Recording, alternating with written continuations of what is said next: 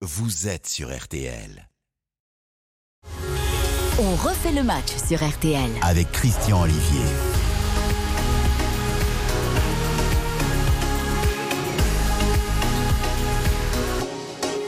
Bonjour à toutes et tous, bonsoir, bonsoir. On fait le match 18h30 chaque samedi avec une expérience. Tiens, ce soir, le sommaire le plus court de l'histoire de l'émission. Philippe Sanfour, chef de la rubrique foot de RTL, bonsoir. Bonsoir Christian. Gilles Verdez, le procureur d'On fait le match, bonsoir. Bonsoir. Dominique Séverac, le Parisien aujourd'hui en France, bonsoir. Bien le bonsoir et belle année puisqu'on peut encore se souhaiter les vœux. Et c'est la première effectivement Voilà, de Dominique en cette année 2022, meilleurs vœux. Euh, David Ayello, débatteur multicarte, bonsoir. Bonsoir Christian, bonsoir à tous. À 20h, la brochette RTL Foot. Eric Silvestro, Xavier Domergue, Giovanni Castaldi et Baptiste Durieux. Avec notamment, mais pas seulement, l'intégralité de Lens Marseille au commentaire. Samuel Duhamel, match de 17h, euh, 72 minutes de jeu. Et c'est Brest qui mène face à Lille sur le score d'un but à zéro. Dans un instant, on filera jusqu'au bout du monde. Au menu ce soir, messieurs, après la victoire de Lyon sur Saint-Etienne hier soir, pour qui le déclic Pour qui les claques? Le Dembélé de Barcelone, jugé indésirable en Catalogne, y a-t-il une affaire à faire? La rumeur Thierry Henry à Bordeaux. Farce ou attrape? La Coupe d'Afrique des Nations, la fameuse Cannes 2021-22, Cannes en bois ou début d'une nouvelle ère pour le football africain? Restez avec nous, vous écoutez RTL et vous avez bien raison. On refait le match. Christian Olivier sur RTL.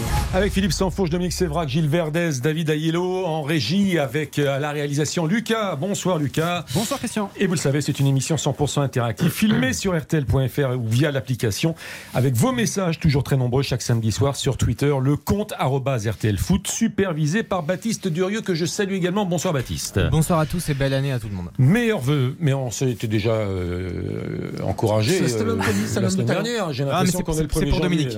pour. D'accord, mais vous avez raison, on a jusqu'à la fin du mois de janvier. Euh, bienveillance, info, débat, échange, et direct, et direct, avec euh, dans ce On fait le match, euh, la fin, il reste encore un quart d'heure à jouer, la fin de Brest-Lille, et euh, Ben Arfa nous a attendu, a attendu le coup d'envoi d'On fait le match pour faire sa première apparition sur la pelouse du stade Francis Leblay. Philippe Audouin, bonsoir. Bonsoir Christian. Atem Ben Arfa qui fait son retour à l'instant même effectivement euh, sur le terrain. C'est lui qui remplace euh, Burak euh, Yilmaz qui est en colère. Yilmaz fâché d'être remplacé. Il file directement au vestiaire, fâché contre la décision de son coach et qui le fait savoir. Mais ce qui nous intéresse, c'est évidemment euh, l'entrée de Ben Arfa qui va tenter d'aider son équipe à revenir au score puisque c'est Brest qui mène 1 à 0 depuis la troisième minute avec le, le but marqué par Diallo, le défenseur lillois contre son camp. Lille qui a eu énormément d'occasions pour égaliser en première période mais en revanche la deuxième mi-temps est beaucoup plus équilibrée. Antenne ouverte, bien sûr, Philippe, euh, tu interviens dès que tu le souhaites. Effectivement, Ilmaz, sacré coup de gueule, pas content de sortir. Au moment où c'est Ben Arfa. Alors vous voyez, vous voyez, vous me voyez déjà venir avec un thème Ben Arfa, ce diviseur de vestiaire. Être très simple. On peut pas vous Christian, laisser ça dire ça. très simple. Autant Cristiano Ronaldo, il peut, il peut éventuellement se le permettre, autant Burak Yilmaz, c'est quand même un peu un scandale. Il a 35 ans, il a rien fait dans l'histoire du football à part être champion de France. Ça va. C'est déjà mal. c'est- un, habitué des- c'est un habitué des faits, donc on peut pas dire que ce soit l'effet Ben Arfa. Il fait ça quasiment toutes les semaines. Donc, euh, Il il y avait eu d'ailleurs euh, un problème dans le vestiaire, je sais plus après quel match c'était, il y a deux ou trois mois de cela, où, il, où il était sorti euh, en ayant cette attitude. Il avait présenté ses excuses devant euh, l'ensemble du vestiaire parce que c'était Montéo et que c'était un moment où le, où le club était un, un peu plus en difficulté. Depuis, il s'était calmé. Il, re- il re- il est revenu un petit peu parce qu'il faut se souvenir de son début de saison quand même qui était fantomatique. Il est revenu un petit peu dans le jeu et là, il reste un quart d'heure. euh, L'entrée d'Atem Ben Arfa, il trouve le moyen de, de refaire une sortie comme celle-là. il a le droit Ça d'être manque frustré, hein. cruellement de professionnalisme. Voilà, il a le droit d'être frustré, mais c'est une attitude qui est pas, qui est pas, Non, c'est pas l'attitude d'un joueur qui a non, mais là, 35 il a quand même hurlé sur son entraîneur. Enfin, C'est ça. Et puis avec des gestes aussi. Oui, en plus. Ah, il a retiré le maillot. Il l'a pas jeté, enfin de ce qu'on a vu. Alors retirer le maillot, c'est presque le, ça frôle, c'est carton jaune. Jeter le maillot, c'est carton rouge, c'est-à-dire que vous devez quitter le club. C'est Il y a pas de- Cantona qui jette son maillot Voilà. devant Henri Michel avant de le traiter de. Quand, quand on jette le maillot, c'est la rupture. C'est pas Gérard Gilly Ah, Ouais, parce que eu- je crois que c'est deux affaires différentes. Ouais. Oui. Ah oui, a- là, Celui qui m'a marqué, c'est le jeune maillot de. Can- de... Ouais. Cantona, De avec Cantona. Marseille, moi. Ah, c'était avec Marseille. Marseille, ouais, c'est ça. Oui, alors j'ai Et je confonds avec l'insulte, qui, c'est avec Henri euh, Michel. ouais. Ah oui, je confonds deux, deux actualités. c'est peut-être Jacques Esman qui le fait aussi, je crois. Oui, oui, Casemiro. exact. Ouais, ouais. ouais, ouais. Bon, en fait, il y, en a, il y en a beaucoup en vérité. Mais là, on est presque à la rupture. Hein. Presque à la rupture, là. La Retirer rupture. le maillot comme ça, euh, c'est bah, presque. euh, le reverra-t-on sous le maillot, c'est ça. Vous voyez, quand, quand vous retirez votre maillot comme ça, ostensiblement, ça commence à être un acte de forfaiture. On est dans la forfaiture. reste 10 jours de mercato. Euh, Ah, c'est ça, c'est ça. mais le problème, c'est qu'on peut pas dire qu'il soit extraordinaire depuis, plusieurs mois. Donc c'est vrai que son attitude est encore plus incompréhensible. Il est sorti encore mercredi dernier contre Lorient à 10 minutes de la fin. Bon, c'est pas non plus un scandale de le faire sortir à 10 minutes de la fin. Non, puis Gourvenec, maintenant, il a, la, il a la main mise sur son groupe. On peut dire que il a plutôt réussi. Moi, je pensais que Lille allait euh, s'effondrer cette saison après le titre de champion de France. Ouais, enfin, ils sont huitièmes. Faut pas non plus, Non, faut pas une pas- saison non plus de feu. Non, quoi, mais certes, ils sont qualifiés en huitième de finale. Oui, mais je parle du championnat de France de Ligue 1. Là. Non, non, mais moi, je pensais vraiment qu'ils allaient jouer les, les, bat- le bas de tableau. Ah bon? Ah oui, je- Le pas de tableau? Ah bah oui. Franchement. Oui, euh, parce qu'il y avait des incertitudes aussi Oui. sur le groupe, et savoir s'ils allaient conserver quand même le Satur, ce qui a été le cas finalement. Finalement, Olivier ouais. Létang l'avait clamé pendant toute l'intersaison. On était, faut bien l'admettre, et moi le premier, on était peu, marrer. on était peu à le croire. Vous me faites marrer, on, a- on les a taillés en pièces en début de saison dans cette émission. C'est en disant exactement ce que je suis en train de dire. Je ne- moi, je ne croyais pas au discours d'Olivier Létang qui nous faisait euh, miroiter le fait qu'ils allaient conserver la majorité de, de l'ossature et qu'ils allaient vraiment jouer cette Ligue Mais des alors, qu'est-ce que Champions. vous voyez bien dans cette équipe lilloise désormais Ah bah ce Bah, que je vois bien, c'est ce qui se passe sur le terrain. Tout. C'est le match qu'ils ont fait à. Marseille à 10 Non. contre 11 où ils auraient dû euh, l'emporter. C'est la première mi-temps contre Lorient cette semaine où ils ont livré un football 3-0 en exceptionnel. C'était hein. c'était de très très haut niveau. qualifié pour Et on a vu- Vous à m'avez cité qui là? Lorient? Et, Séville- ça vous est une équipe phare du championnat Non, non, non, non, le contenu est très intéressant, l'intensité est très intéressante, Ça a progressé, franchement, c'est cette ça, ça a progressé par rapport lisible saison. à tel point que euh, ça allait en droite ligne après la qualification pour les huitièmes de finale de Ligue des Champions. Et vu la dynamique de Chelsea en ce moment, on, on est même en droit de se, de se dire que Lille a beaucoup plus de chances que ce qu'on pouvait Bon, imaginer au départ. Et ce genre d'attitude vient totalement saper Il y a deux le choses. travail qui est fait en ce moment et le très bon travail de Jocelyn Et Gourvenec. le président Olivier Létang n'est pas un tendre. Non, mais ça, on sait, on connaît bien, euh, vous contestez son autorité, il peut très bien dire euh, c'est fini avec tel joueur, etc. Eh, mais Philippe, les 45 premières minutes de jeu là sont du standing d'un champion de France en titre ou euh, Lille a éprouvé quelques difficultés face à Brest durant la première période en tous les cas Philippe, s'il m'entend. Philippe. Euh, oui, oui, je crois que c'était Philippe Sanfourche. non, non, Philippe Audouin. Oui, oui, non, bien sûr. Lille a été très, très bon euh, en première mi-temps avec beaucoup, beaucoup d'occasions. Il y a eu plusieurs arrêts décisifs euh, de Bizot, le gardien brestois. Euh, Qui là se couche, mais finalement ça file à côté sur cette euh, nouvelle frappe euh, lilloise. Il y a eu euh, plusieurs interventions in extremis également euh, des défenseurs euh, euh, bretons parce que Lille jouait très bien, dominait et avait régulièrement des occasions de but, ce qui n'est plus vraiment le cas en deuxième période. Ça a complètement euh, changé quand même euh, en deuxième mi-temps. On peut pas dire que Brest soit beaucoup plus dangereux, mais en tout cas Brest ne sublit plus comme euh, en première mi-temps et Lille, sur la première période, confirmait son allant des dernières semaines parce que euh, je vous rappelle quand même, Christian, que Lille n'a plus perdu depuis la fin du mois d'octobre. 14 matchs consécutifs, toutes compétitions confondues, sans défaite. Ça montre quand même un vrai redressement. J'entends, j'entends, j'entends, j'entends. Les premiers ballons de Ben Arfa sont très collectifs. Hein. Il, il essaie de... C'est vrai. Il jouer pour, pour les autres. Non, franchement, il Bah, fait tiens, pas- Je vais vous donner quelques stats grâce à nos amis de Cahiers du football concernant Ben Arfa. Alors Ben Arfa, c'est à thème de son prénom 21 matchs de championnat en moyenne par saison depuis 2007. 21 matchs. Deux saisons seulement à plus de 30 matchs. Sur l'ensemble de sa carrière, à thème Ben Arfa qui a joué 17 saisons donc au plus haut niveau, toutes compétitions confondues, il en est à 25 matchs, 25 matchs et 4 buts par saison en moyenne. Ça, c'est sur la Ligue 1 ou c'est tous les championnats? Parce qu'en en Angleterre, il sûr. C'est- Ce sont tous les championnats. Parce qu'en Angleterre, il a quand même subi une grave blessure Ce a sont tous le les championnats. pendant euh, au moins un an. un Les chiffres de Cahiers du football, c'est pas extraordinaire. Ouais, quand vous restez un an et demi éloigné, Bah parce mais a- euh, a Non, a les, les blessures font partie de son bilan. Enfin, Ah non, mais c'est rare de rester un an et demi. euh, il a failli perdre une jambe. hein. Je vous signale qu'il a failli oui, perdre une jambe. C'est Eric Roland, à l'époque, qui était le, le médecin du PSG, qui l'a sauvé. Parce qu'en Angleterre, on, on- avait fait n'importe quoi et il aurait pu être amputé. Donc, il revient aussi de loin. Mais Christian, c'est un joueur qui peut euh, changer le cours de n'importe quel match sur 20 minutes hein, ou 25 minutes. On va pas lui demander plus ou 30 minutes si vous voulez. Mais c'est un vrai est- renfort, Oui, c'est ah bah oui, ou oui, un que- joueur oui, parce que d'appoint oui, parce que c'est un joueur qui peut faire la différence à n'importe quel moment. Ça, c'était- Voilà, à Nice hein, à l'époque. Enfin, la dernière fois qu'on l'a vu faire, c'est à Nice. Non, vous allez voir, c'est une très bonne. Pour moi, ça reste un prodige. On peut pas dire les- Bordeaux les- non plus, euh. Alors les prodiges, ça dure pas euh, 45 minutes, sans doute, pas Mais- 90, pas 45, En mais fait, 30 euh, minutes, c'est fantastique pour moi. quand vous parlez, Christian. Si vous parlez de nous, si vous parlez de lui, bah, sa carrière, elle n'est pas à la hauteur de son talent. Il n'a pas été euh, champion du monde, il n'est pas champion d'Europe, il n'a pas gagné avec des champions. Si vous parlez pour nous, nous, c'est génial de voir Ben Arfa. Non, mais il n'y a pas de souci là-dessus, Pour voir ben Arfa. Mais quand vous dites genre comme ça sa carrière n'a pas été bah, à la hauteur de son talent, je veux dire, c'est. Vous savez, c'est le fameux potentiel. Les joueurs qui ont du potentiel, mais qui, qui n'est jamais exploité. Mais si qui vous prenez la génération 87, Christian, oui. Benzema à la hauteur de son talent. Est-ce que Nasri l'est? mm. Est-ce que Ben bah, Arfa euh, est ben, ben Arfa Est-ce que a quand même fait une carrière Bien plus que Ben Arfa. Euh, qu'on aurait pu envisager encore meilleure. Est-ce qu'elle est géniale En équipe de France, il a quand même tenu son poste euh, plusieurs saisons.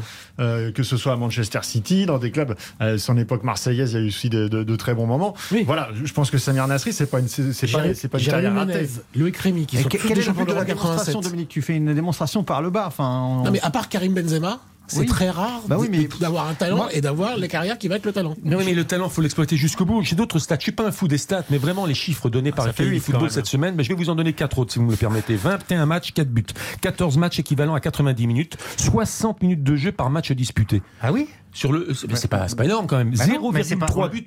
Bah oui, ah oui, 0,3 bah buts. Mais là, pour lui, c'est la rédemption. Il était presque à. La rédemption à 34 ans. Non, mais, eh ben, eh ben, eh, mais, mais, je comprends pas votre démonstration. C'est vous voulez quoi dire que euh, Ben Arfa n'est pas un renfort mais pour lui, c'est très bien. C'est euh, fini. C'est pas que... tellement ça la question. C'est un peu l'ordre du fantasme quand même. C'est-à-dire qu'il y a une autre stat qu'on peut, qu'on peut donner. Je crois qu'il est à plus de 600 dribbles euh, dans sa carrière en Ligue 1. Le résultat des stats et ça en fait le joueur de Ligue 1 qui a réussi le plus de dribbles dans sa carrière. Et Philippe, tu retiens quoi au quand final, tu penses pour combien de passes décisives ou de, ou de, bah, ça. Donc en fait, c'est un joueur de spectacle. Tu penses, à quoi, euh tu penses à quoi quand tu penses à Benarfa Tu penses à tous ces dribbles là Tu penses à quoi Bah oui, je pense à tous ces dribbles. Je pense pas le, hein. fait qu'il y en a, il y en a un qui passe, trois qui passent pas. Alors clairement, ça fait du spectacle et ça apporte euh, l'étincelle, l'électricité. Moi, je suis pas d'accord. À 34 ans. Euh, quand on a, euh, parce que je trouve qu'on lui passe beaucoup de choses du, du fait, qui, que c'est un, garçon en plus éminemment sympathique, c'est vrai. Mhm. Euh, on finit par valider cette idée que ne pas jouer pendant six mois, puis d'un seul coup se réveiller, euh, venir dans un club en disant bah, j'ai pris un préparateur physique, je suis au top, tout va bien. Tout le monde dit ok, tout le monde c'est formidable. Mais, je veux dire, c'est euh, voilà, on, on peut pas d'un côté s'extasier du fait que Karim Benzema n'ait jamais eu euh, une forme physique aussi exemplaire qu'à 34 ans aujourd'hui, et justement mais au maximum de ses capacités, euh, tout son potentiel qui est, qui est gigantesque, et à l'opposé, euh, trouver qu'il est normal pour un joueur professionnel de faire 6 mois. C'est pas, je pas, niveau, de... C'est pas le euh, même niveau. Vous avez Benzema est qui est du niveau Ballon d'Or, et vous avez mais Ben Arfa qui essaye de retrouver un projet dans un collectif. Qui essaie de retrouver un projet, mais j'entends ça depuis des années, eh qui ben, essaie de retrouver un projet collectif. On bah, l'a privé bah, bah, ah, Il est temps de le trouver à 34 ans. On l'a privé également que c'est un joueur qui À Nice, on en a eu pour notre argent. Euh, l'image que j'ai de lui, c'est aussi des dribbles qui ne servent à rien. C'est-à-dire, il portait le ballon, il fait un dribble, deux dribbles, et à la fin, il perd le ballon. Ronaldinho aussi faisait des dribbles qui ne servaient à rien. Ronaldinho, mais l'efficacité de Ronaldinho était bien plus diabolique que celle de Benarfa. Ah oui, oui. Ça n'a rien à voir. Mais vous voulez en dire, en fait, qu'est-ce qu'il faut Il faut le taper, il faut le. Non, c'est juste qu'il faut pas le taper. expertiser sa valeur, son jeu, est-ce qu'il n'est pas surcoté C'est ma question. Parce que Ben Arfa n'est pas surcoté. S'il est à Lille, c'est qu'il n'est pas surcoté. Ça fait 8 mois qu'il est Christian, ça fait 8 mois qu'il est sinon il signera à Barcelone, au Real Madrid. Donnez-moi d'autres arguments. Bah, il euh, signe à Lille, c'est très bien. C'est un club pour lui. Il signe à Lille, ça veut dire qu'il n'est pas sur bah c'est pas un argument ça. Bah, comment ça Ça veut dire qu'il est là où il doit être. Si Lille le prend, non mais c'est un échange marchand. C'est un échange marchand. On est déjà plus sur la valeur sportive. C'est l'économie du football. Qui est très proche de Olivier Létang aussi. Comme toujours, c'est le terrain qu'il a eu à Rennes, qu'il a eu à Paris comme toujours, c'est le terrain qui va trancher. On va voir s'il est capable même euh, en qualité de, de super remplaçant sur quelques minutes, d'apporter à la hauteur de ce qu'est un club comme Lille, avec l'exigence physique, euh, d'intensité, d'explosivité qu'il y a dans ce club. Moi, j'ai les plus grands doutes sur ah ses possibilités, même en tant que remplaçant, à apporter quelque chose euh, bah, dans une équipe qui a en autant... Cas, il y en a un qui a moins de doutes que vous, c'est Gorenak, parce qu'il est arrivé quand même cette semaine à Lille et il est déjà en train de rentrer pour euh, essayer de renverser le cours match à Brest. Euh, Olivier Létang lui prend un thème Benarfa. Nous, nous, on fait des, des, des, ouvertures d'émissions. Il, il, a des papiers jours. Non, mais s'il le fait eh, pas jouer, il l'a fait rentrer un quart d'heure. Il l'a fait rentrer un quart d'heure. Il n'a pas a joué depuis euh, son dernier match, c'était en mai 2020. Tu te rends compte, Dominique, de ce que tu es en train de dire? Son dernier match était en combien? En mai 2020 Mais alors, je veux dire, comment tu. Non, en 2021. 21 Eh ben bon, ben oui, mai 2021. C'est déjà mieux. Il joue un quart d'heure, il le fait rentrer. Oui, c'est dur de lui, entre guillemets, de lui, re- de lui donner la responsabilité d'égaliser. Oh l'occasion L'occasion pour Atem Benarfa euh, qui est quasiment à hauteur du point de pénalty qui reprend du gauche sans contrôle. Et c'est Bizotte le gardien brestois qui se détend sur, le côté- sur son côté gauche pour détourner la frappe de l'ancien Rennais et Bordelais. Benarfa tout proche d'égaliser pour Lille. Il reste deux minutes alors que euh, jusqu'à présent on ne l'avait pas beaucoup vu. Mais en tout cas là sur une seule frappe il a failli failli permettre à son équipe d'égaliser encore deux minutes 18h46, le temps additionnel bientôt à Brest où euh, Lille est menée 1 but à 0. On tourne une première page de Ah publicité. On termine sur le Ah oui, dossier ah bah, on parlera de ce geste génial qui Oh, répond à ouais, toutes quand même, s'il vous plaît. On l'aurait appelé le Christian hein. Olivier s'il avait vu le but. Christian Olivier. mais il n'est pas génial. le Ah, jeu. ah, Elle est écrasée, les Elle est Ah, est à ah, moitié ratée, ah. Elle est- est- est est, à est moitié ratée. Elle elle remonte au moins deux fois avant de. Preuve, c'est qu'elle est arrêtée. Elle est Le génie a parlé. Et là, je suis obligé de me faire l'avocat du diable. Ah oui, parce ah que bah, le Ben Arfa, ah je le connais depuis l'époque Montrouge, Ah. 92. bah alors. Ah, voilà. Donc Ben Arfa, je le connais par cœur. Michel Voisine, son, con- son confident, je le connais par Très cœur. Euh, donc il n'y a pas Ça de souci là-dessus. exemplaire, ça. Mais, mais, mais, mais- pas du tout, Philippe. C'était aussi pour ça. J'aime pas le consensus mou dans cette émission. C'est pour ça que j'ai été obligé de vous euh, titiller un peu. Il n'y a pas de consensus. Parce que c'est un vrai joueur talentueux. C'est un vrai joueur Ça, c'est extraordinaire. Il est capable d'une étincelle. Allez, la publicité, la suite et la fin de Brest-Lille. Et ensuite, le dossier euh, Lyon-Saint-Etienne. Des clics ou des claques? On refait le match. Christian Olivier sur RTL. On fait le match avec Dominique Sévrac du Parisien aujourd'hui en France, avec Gilles Verdez, le procureur, David Ayello, bien évidemment, et Philippe Sansfourche, chef de la rubrique foot de RTL. Et le temps additionnel est engagé, amorcé, toujours un but à zéro pour Brest face à Lille. Francis Leblé, Philippe Audouin. Et encore 3 minutes dans ce temps additionnel. Brest qui euh, mène depuis la troisième minute et euh, Lille qui est sur le point de céder pour la première fois depuis la fin du mois d'octobre. 14 matchs de suite que les Lillois n'avaient plus connu la défaite. La dernière fois c'était au Parc des Princes euh, face au Paris Saint-Germain. Et les Lillois qui vont tenter une dernière offensive peut-être là, mais ils repartent de loin encore. 2 minutes 30 dans le temps additionnel. 1-0 pour Brest. Je vous donne également un autre résultat, c'est la hein, mi-temps en handball. En handball, le ballon est un peu plus petit, ça se joue dans salle l'Islande, tour principal face à la France. L'Islande mène à la mi-temps sur le score de 17 à 10. Dominique Sévrac. Non, si Brest en reste là, c'est un- une vraie perte de Brest. hein. Alors, on parle de Lille là parce que voilà, il y a Ben Arfa, parce que Lille est, en Ligue des Champions, mais c'est une vraie perte de Brest qui avait eu un début de saison très compliqué, puis qui a eu une cette Belle série ensuite, cette série, et ensuite là, ça a qui était plongé. euh, redevenue euh, une équipe euh, indéchiffrable.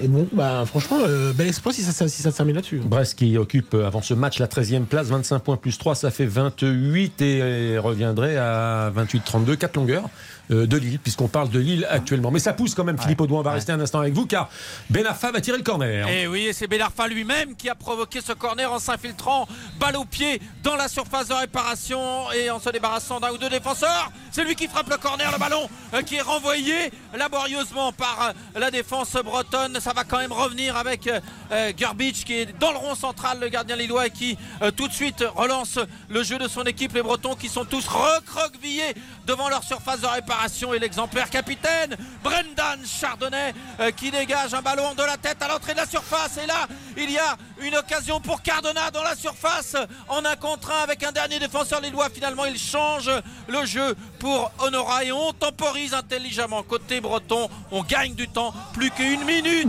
dans le temps additionnel et pénalty à venir pour Brest. Euh, Ça en est quasiment fini des chances lilloises. Pénalty à venir pour Brest qui mène à 1-0. 1-0 penalty, effectivement l'occasion de faire le break alors qu'on joue euh, depuis maintenant 3 minutes dans le temps additionnel sur les 4 minutes comptées par euh, l'arbitre de la rencontre. On fait le match a commencé depuis 21 minutes, on aurait dû parler de Lyon-Saint-Etienne, on va y venir dans un instant, mais c'est un petit événement en soi, la défaite de Lille.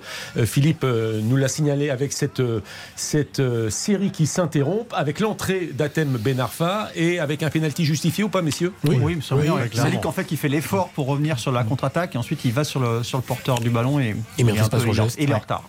Simplement. L'occasion également de parler de Lille en Ligue des Champions. Ce sera contre Chelsea. Euh, ça arrive vite, là, très bientôt. Est-ce que c'est une équipe lilloise qui peut avoir les moyens, malgré tout, malgré ce qu'on dit, malgré peut-être l'interruption de la bonne dynamique, de faire quelque chose C'est le, moment? c'est le bon moment, en tout cas, de prendre euh, Chelsea avec un, un Tourelle euh, qui est en plein doute. Peut-être déjà l'amorce d'une rupture avec certains membres de son effectif. une équipe qui a perdu sa stabilité défensive. Une équipe. Tourelle, ah non, non, non. Tourelle n'a jamais été un génie à mes yeux. Pas vous, alors, Gourvenec, Gourvenec est un génie D'accord, du parce football. que moi, j'ai entendu- Tourelle, non. Donc je pense que Gourvenec peut étouffer euh, tactiquement Thomas Il y a Tourelle. pas oui. que lui qui va Oui. Je vois. Bon, Philippe, arrêtez. Je vois Lille a franchement euh, une bonne carte à jouer. Le pénalty, Philippe Audouin. Et le pénalty brestois qui va être frappé euh, au-delà des 4 minutes de temps additionnel par Steve Mounier. Steve Mounier, en tout cas, ça ne changera sans doute pas la destinée de ce match puisque Brest mène déjà 1 à 0. Mounier euh, qui attend le coup de sifflet de l'arbitre euh, et Gerbich qui est euh, sur sa ligne. Prise d'élan pour Mounier qui transforme 2 à 0 pour Brest qui n'avait plus gagné depuis 4 journées et qui va s'imposer face à Lille 2 à 0 et sans doute le coup de coup de sifflet final dans les secondes qui suivent. Et qui sera validé par euh, Philippe Audouin, évidemment, antenne de nouveau ouverte. Et débrief de ce match et de cette victoire brestoise face à Lille dans RTL Foot à partir de 20h. Alors qu'à 21h, il bien sera donné le coup d'envoi de Lens-Marseille, qu'on attend également avec beaucoup d'impatience. Au commentaire au stade Félix Bollard, euh, Samuel Duhamel. On va considérer que le match est terminé. Euh, Philippe, vous nous rappelez bien évidemment s'il se passe quelque chose dans les toutes dernières secondes. Je voudrais qu'on parle, qu'on revienne sur le 124e derby hier soir. C'était sur RTL. On est obligé Et la victoire, oui. Car euh, j'avais envie d'intituler euh, la thématique déclic ou déclac avant même le résultat. Et finalement, je suis en train de me dire si le déclic, ce sera pas davantage pour la S Saint-Etienne que pour l'Olympique lyonnais. C'est un peu, c'est un peu. C'est un peu provocateur, mais Non, intéressant. Ça, se tient, ça se tient. Alors, Alors, nouveauté Bah, dans On refait le match. Hein nouveauté dans On refait le match, les illustrations sonores. On nous Ah. reproche, Ah oui. on nous reproche de monter Qui- parfois artificiellement Qui nous fait des reproches euh, des euh, débats. Mais l'émission est parfaite. Et, mais elle euh, n'est pas encore à son sommet. Et donc, ces débats, Comme Ben plutôt, que de les monter artificiellement ou de les exagérer, eh bien, on s'appuie sur des considérations énoncées par les acteurs du match. Je vous D'accord. Propose d'écouter dans la foulée, en enchaînant, Peter Bosch, l'entraîneur de Lyon, Maxence Cacré euh, pour euh, Lyon toujours, et Pascal Duprat, l'entraîneur de la Saint-Etienne. Et vous pourrez réagir après. Et jusqu'à la fin, j'étais pas tranquille. Même si Saint-Etienne n'a pas des vraiment grosses occasions. Non, mais si je gagne à partir d'aujourd'hui tous les matchs avec 1-0, je suis très content. Je pense pas qu'on fait un, un très bon match. On a besoin de points en ce moment pour remonter au classement, et donc euh, on va retenir que cela ce soir. C'est sûr que c'est pas assez. On va travailler aux entraînements pour nos prochains matchs. Le sentiment, c'est que trois matchs, zéro point, ça c'est implacable. Et pourtant, euh, voilà. J'espère qu'on va très vite se débarrasser des regrets, parce que ça coïncidera avec des résultats plus probants et surtout des matchs plus accomplis que celui-ci. Voilà, ce qu'il y a de- d'encourageant, c'est que les garçons ne lâchent pas, ça c'est certain. C'est nouveau pour moi. D'habitude, il y a toujours un, toujours des résultats très rapides. En tout cas, chaque fois que j'ai remplacé un collègue dans cette mission délicate. Cela dit, je répète, tant que mathématiquement rien n'est fait, nous avons bien une chance sur deux de nous maintenir. J'ai pas d'autre table et règles de calcul que celle-ci. Voilà pour l'illustration sonore. Je lis tout de suite. Le match est terminé à Brest. Victoire de Brest sur euh, l'équipe de Lille sur le score de 2 à 0. Des clics, des clics ou des claques. J'ai envie de dire que la seconde période de la S Saint-Etienne, ça n'a pas été flamboyant et ça a été un très très mauvais derby. Eh bien, peut donner quelques motifs, sinon de satisfaction, en tout cas d'espoir ou d'encouragement pour la S Saint-Etienne et Pascal Duprat. Alors moi je vais être très clair. Le changement tactique plus offensif à partir de la 64e minute des Stéphanois qui induit un changement de dynamique, c'est parfait. Saint-Etienne n'est qu'à 5 points du barragiste. Mais pour que Saint-Etienne s'en sorte, moi je vais être très clair, il faut que Duprat fasse ce qu'il a fait, c'est-à-dire qu'il laisse les clés du camion à Julien Sablé, qui continue à dire comme il l'a toujours fait, allez les gars, mouillez le maillot, il sait faire ça très bien, mais il sait pas faire autre chose. Donc s'il laisse les clés tactiques à Julien Sablé, Saint-Etienne peut s'en sortir. Parce que Sinon Julien avec Sablé Duprat, a fait- c'est direct ses la Ligue 2. Tactiquement, a été. euh, Bah, il est meilleur un- que Duprat, vous Non, me mais direz c'est pas, difficile. J'ai l'impression que Sablé, euh, d'un seul coup, c'est- Pep Guardiola là. Bah c'est lui en tout cas qui a euh, mené la semaine, qui a impulsé le changement d'après ce que je sais, donc c'est mieux que Duprat. Avec Duprat, vous allez droit en, En fait, relégation. Trois matchs sous l'ère Duprat, trois défaites, mais Voilà. septième défaite consécutive pour la Saint-Etienne. Oui. ça existait déjà sous l'ère. euh, Ah, c'était mieux quand même avec Douai qu'avec Il n'y a pas Duprat. de clic, il n'y a, il y a que des claques. euh, et- Pour les deux équipes y compris pour Lyon. Euh, en fait, c'est assez simple. Le- Saint-Etienne a 12 points en 21 journées. Il en reste donc 17. Si j'ai- mes calculs sont bons, donc 17 Là, tout va journées. bien. Le maintien sera pas 42 points, il sera beaucoup moins. Il sera 35, euh, entre 34, 35, 36 points. Mais pour arriver de 12 à 35 points, bah faites le calcul. C'est comme ça que vous voyez les choses. vous. Mais non, mais ce qu'il dit, il y a une chance sur Il y deux a qu'on 5 sauve. points d'écart entre l'équipe dit de il y a une chance Saint-Etienne et celle deux. de Lorient. Il dit qu'il y a une chance Oui. sur deux qui sauve. C'est faux. Non, mais Dominique, C'est faux. Dominique, moi je ne Il- comprends il pas faut comme ça, c'est pas mathématique. il faut- il faut qu'en dit, il y a- 17 il y a- journées- soit il se sauve, soit il se sauve pas. C'est ça que je comprends moi quand il Mais dit d'accord, mais quand t'as 12 points, au tu ne sauveras pas te avec dis 12 juste, points. j'essaie 5 de- points d'écart sur Lorient, le barragiste. Tout, le monde ne va pas. Là, c'est la 21 e Que journée. Lorient, prenez que Lorient, focus Lorient. 5 points d'écart. C'est mathématiquement quasiment impossible que Saint-Etienne se sauve. Je pourrais vous l'expliquer euh, plus longtemps, mais avec 12 points en 21 journées, quand il en reste 17 et que à un moment donné, il faudrait qu'ils fassent au moins 8 victoires. Il reste 17 journées.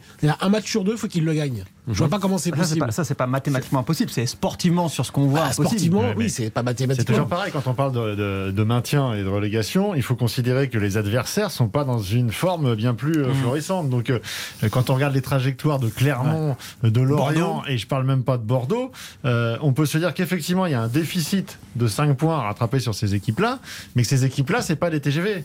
Donc euh, il suffit qu'il y ait une bonne série et, et après encore une fois il faut que ça soit validé à un moment donné par les résultats. C'est-à-dire que Saint-Etienne toutes les semaines j'ai l'impression qu'on regarde le match en se disant ah on sent qu'il y a quelque chose, l'état d'esprit est là, les mecs se battent. euh, Très important euh, ce que dit Philippe parfois, Très, très important. foot et, et ils sont pas payés. À chaque fois la pièce elle tombe du mauvais côté. Et ça, faudra qu'on en parle vous derrière. rentrez chez vous, Christian, quand vous êtes joueur, vous rentrez chez vous, vous êtes à cette défaite de suite, les petits signes annonciateurs d'une d'une aube nouvelle, vous les voyez pas. Ah, non, non, je vous suis pas êtes, vous au fond du hier au Groupama Stadium. Il y a Bernard Denis qui est venu après le match, après la défaite. La défaite, il nous a réexpliqué que pour lui, dans l'état d'esprit, il y avait des motifs d'espoir parce que les joueurs sont pas abattus. Et c'est ce qu'on a vu la seconde ça période parce que. Gilles, Ça. Gilles parle de la 64e minute. Il a raison. Le changement tactique fait, fait que ça, ça va beaucoup mieux dans le jeu pour Saint-Etienne. Mais dès le début de la seconde période, on voit quand même des Stéphanois qui sont beaucoup mieux. C'est pas des joueurs qu'on lâché. Alors, Ils sont pas du tout déjà en Ligue 2. hein. Et on va prolonger le débat. C'était pas prévu, mais on a pris un peu de retard avec la victoire de Brest sur l'île 2-0. On va prolonger un peu le débat et sur Saint-Etienne et sur Lyon derrière les informations de 19h. Il y a quand même quelques signes dans le langage corporel de l'AS Saint-Etienne. C'est pas la première fois que je le dis. Tu vois, d'accord. Qui laisse à penser qu'ils ont quand même la tête dans les chaussures et que Oui, au-delà du pas, talent très limité, Bah oui. on se dit quand est-ce qu'ils vont vraiment retrouver une sûr, un groupe en seconde période, non. En première, oui. Et on Comparé parlera avec de. Bordeaux, euh, ils ont de l'avance. Et on parlera de Lyon, bien évidemment, car avec un effectif quand même un peu plus intéressant que celui de l'AS Saint-Etienne. Ah bah oui, Franchement, c'est quand même pas terrible. c'est le néant. La pub, les informations de 19h et la suite d'en fait le match. On refait le match sur RTL. Avec Christian Olivier.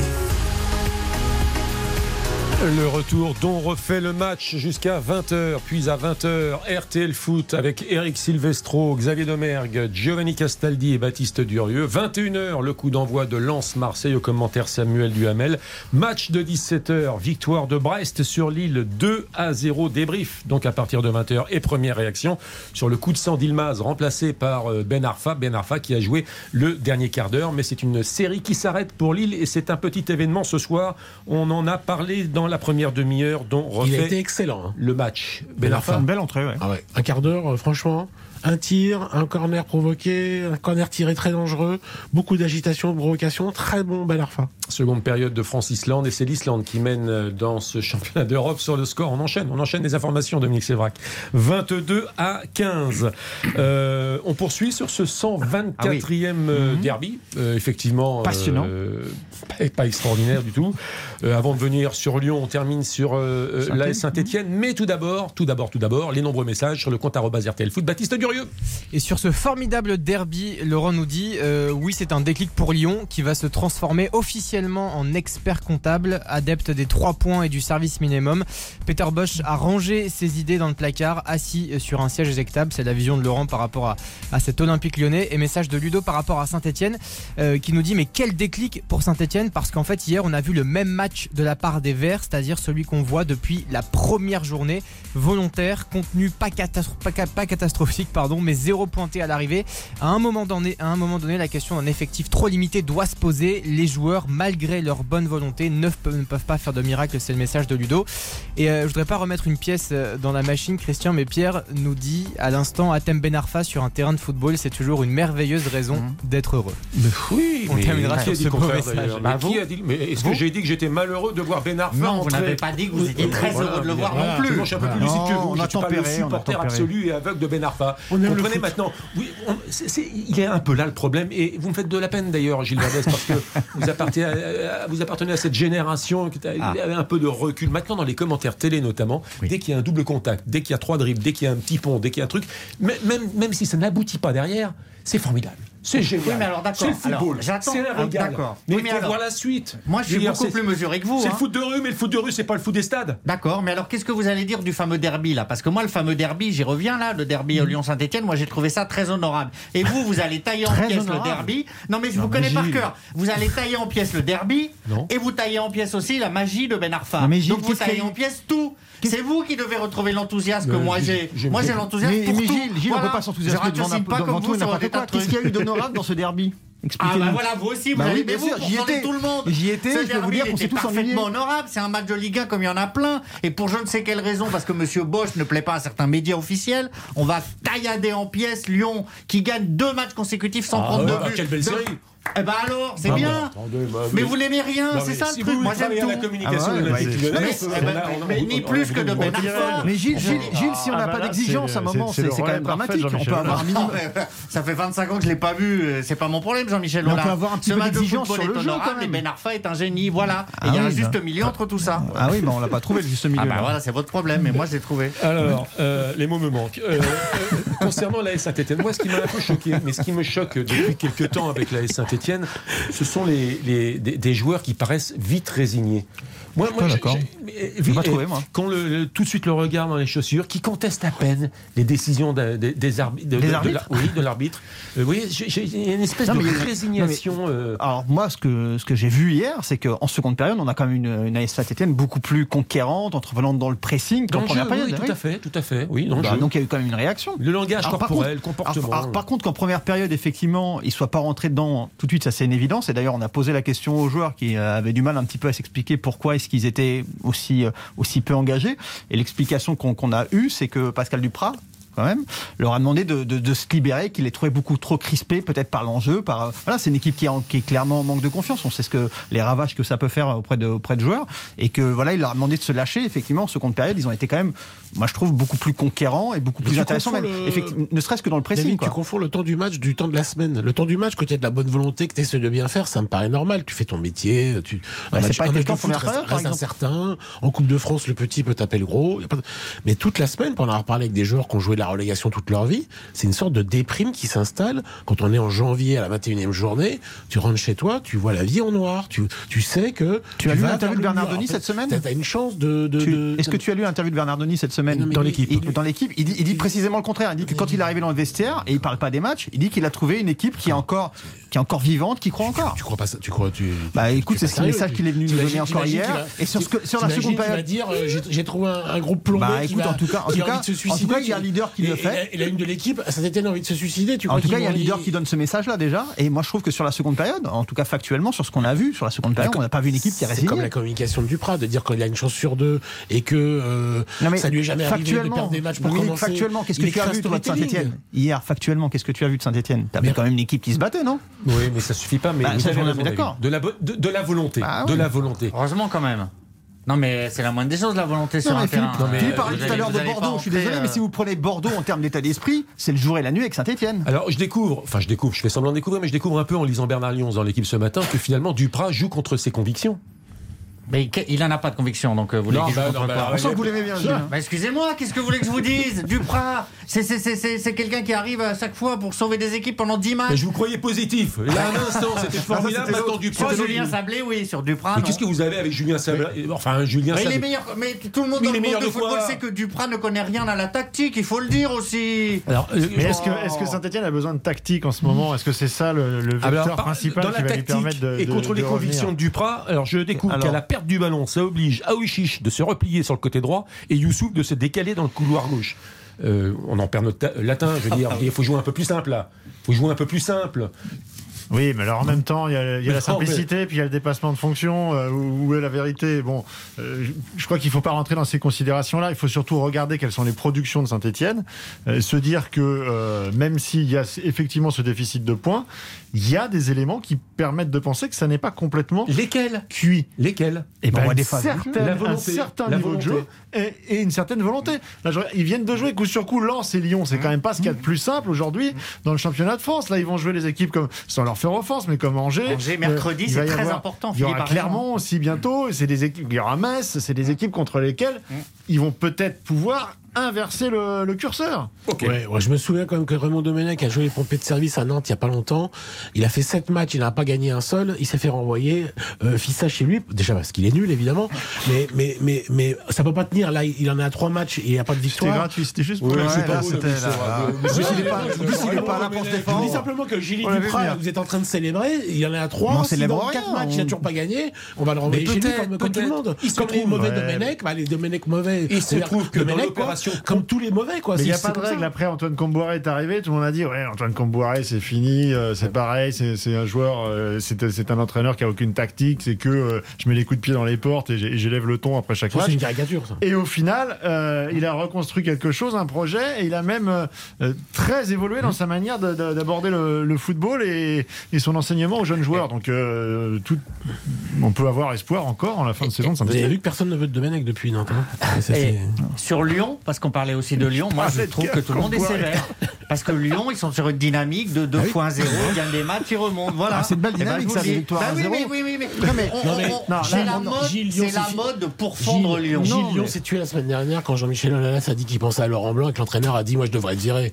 À partir du moment. C'est terminé. La saison, elle est terminée à ce moment-là. Vous avez le président qui officiellement vient dire qu'il s'est trompé, même s'il stigmatise euh, la, la- gestion de, de Juninho.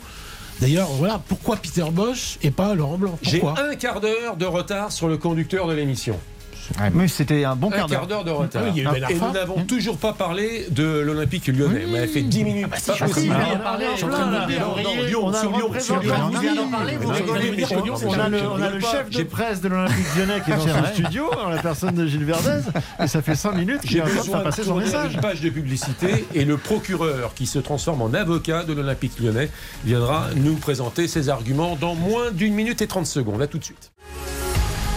On refait le match. Christian Olivier sur RTL. La suite d'en fait le match, on va essayer de rattraper le temps perdu, toujours avec David Ayello, Gilles Verdez, Dominique Sévrac et Philippe Sansfourche, émission 100% interactive. Dans une dizaine de minutes, vos messages de nouveau sur le compte RTL Foot, émission filmée sur RTL.fr ou sur l'application RTL. L'Olympique lyonnais, donc deuxième victoire consécutive, c'est l'enflammade pour Gilles Verdez. C'est d'ailleurs la deuxième série de deux matchs sans euh, défaite pour l'Olympique lyonnais. Un bel effectif, Peter Bosch. Le problème, les amis, c'est que ce ne sont pas ses joueurs, ce ne sont pas ses choix. Et donc, ce n'est pas le jeu prôné par Peter Bosch qu'on Oui, voit mais là. Je suis pas sûr que ce soit le, le fait que ce soit pas ses choix qui. Enfin, qu'est-ce que vous voulez dire C'est la raison majeure. Oui, parce que on a, je pense qu'on a un éditeur, je crois qu'il s'appelait Laurent, qui a relevé effectivement que Peter Bosch a complètement renoncé à ses propos. Moi, j'étais euh, choqué là par la déclaration qu'on vient d'entendre, dans laquelle il me dit si je dois gagner tous les matchs 1-0 avec le même contenu jusqu'à la fin de saison, ça me va très bien. Lui, lui qui en début de saison nous expliquait que le jeu passait avant tout et qu'après chaque victoire un petit peu difficile ou match nul, il n'était pas du tout satisfait. Parce c'est que le jeu ses La grève n'a pas pris. La grève n'a pas pris. Non, Ça marche pas. Peter Bosch à Lyon, ça ne marche pas. Mais parce que ce ne sont pas ses joueurs. Je- je ne sais pas, Je veux je Peter. Bosch, Je ne sais de ce je qu'on connaît que Peter Bosch, c'est du pressing, c'est de jouer de haut, c'est c'est jouer l'offensive. Hier, ça a été le fameux bloc bas, comme ils disent. C'est un Je club veux qui a dire, ça a été, je veux dire, tout. Je veux L'arrivée de Juninho a créé beaucoup de problèmes, euh, Christian. Il y a eu Silvino, qui était un mauvais choix. Non, mais c'est du passé, ça. Oublions le Ah passé. non, mais il y a eu Oublions Rudy le passé. Garcia, très mauvais choix. je mais vous voyez bien qu'il y a une déliquescence. Aujourd'hui, je ne sais pas dans quel contexte est arrivé Peter Bosch. Il est arrivé après Rudy Garcia. Il a choisi les joueurs, pas choisi les joueurs. Il a fait le recrutement, il a pas fait le recrutement, j'en sais rien. Ah non Mais tout ce que je, je vois, c'est que ça fait qu'on arrive à la fin d'un truc. Là, qu'il y, a un président qui dit j'aurais dû prendre Laurent Blanc depuis des années, donc ça c'est une critique pour Juninho, et euh, un entraîneur qui dit moi je devrais pas être là, j'aurais dû être viré. Bon bah moi j'ai jamais vu ça, c'est lunaire. Vous voyez bien qu'on est en fin de cycle alors que la saison elle est à son, au milieu, on est au basculement de la saison, on est à la, à la mi-temps de la saison, et pourtant ça ne va pas, ça explose en vol.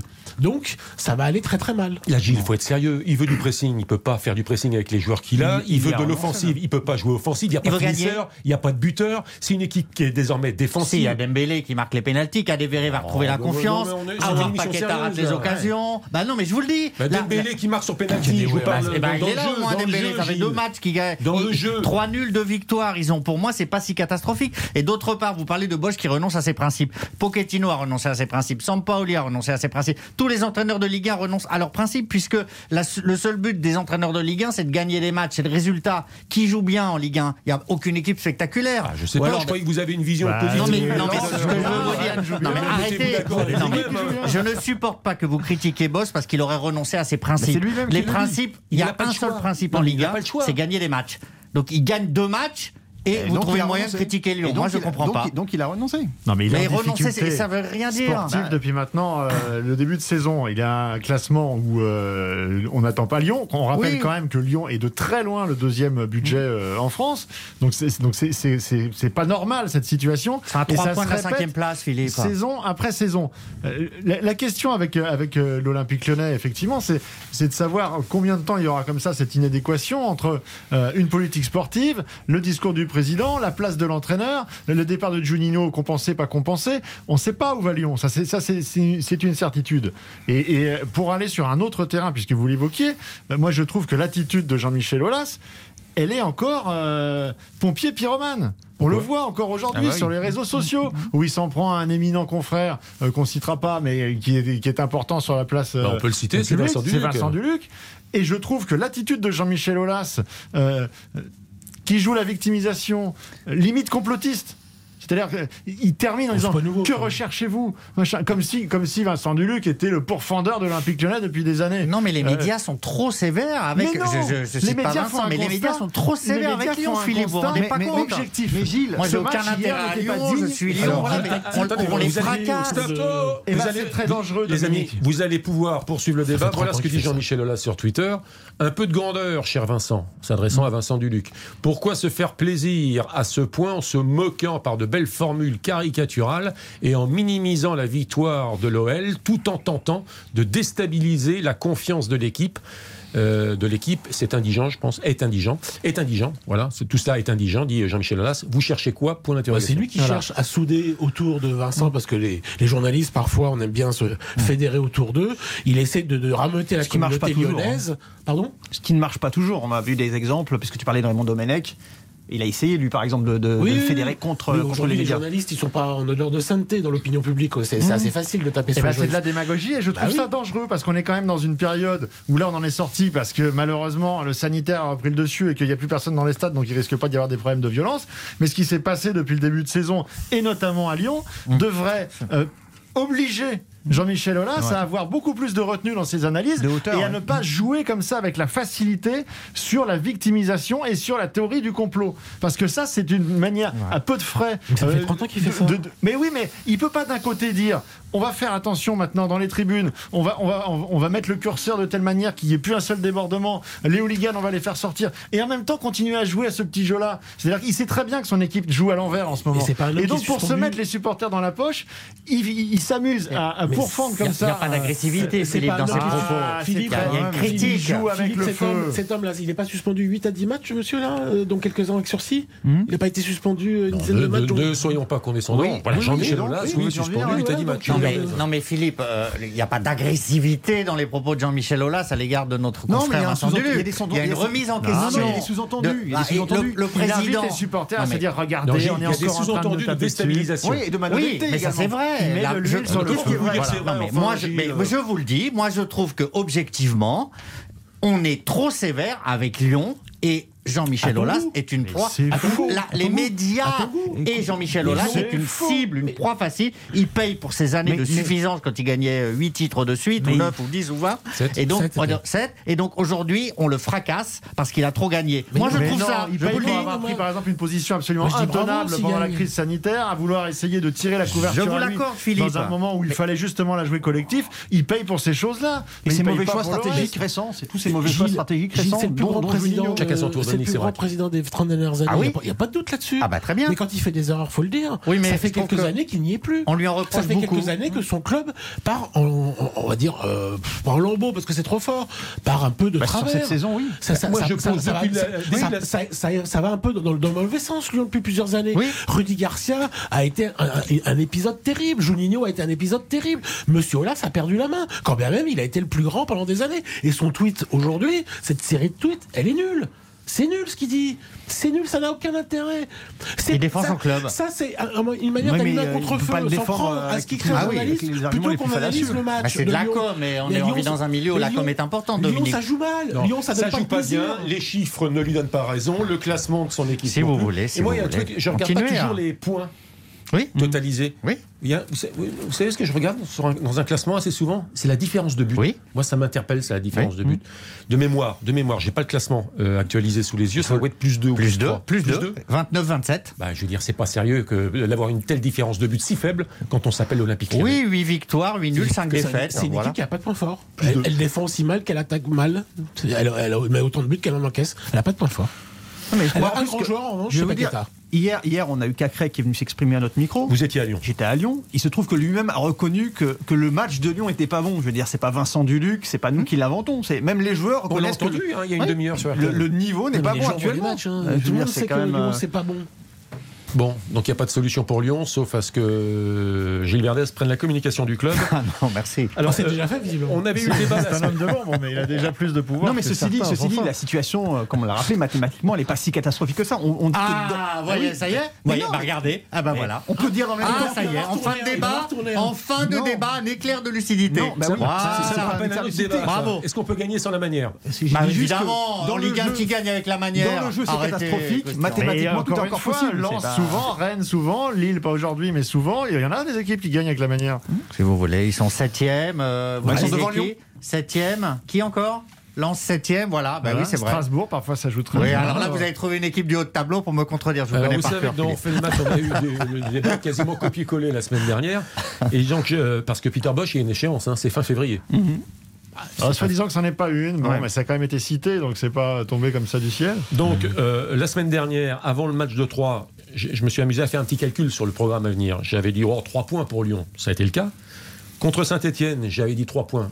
Ça a été le cas. Oui, bien. Il y a un déplacement à Monaco le week-end prochain, ça fera un point. Un point, vous dites Ouais. Contre Nice, euh, à Lyon, C'est à Lyon ça fera un point. Maxi, hein. Ouais. Maxi, Maxi. Hein. À Lens, je pense que ça fera un point également. Contre Nice à Lyon, ça fera. ouais, Ah ouais. non, à Lens, ça perd. Ça perd Ah, ça perd. C'est quand même assez optimiste tout ça jusqu'à présent. oui, hein. oui, mais je veux être positif, je veux comme être euh, euh, La positive optimiste. attitude. Et, et- et contre Lille, je pense que ça fera un point également. Donc ça ferait quand même effectivement, David, une série de 6 matchs sans défaite, mais avec deux victoires seulement. Mais ça fera 10 points sur 18. Hein.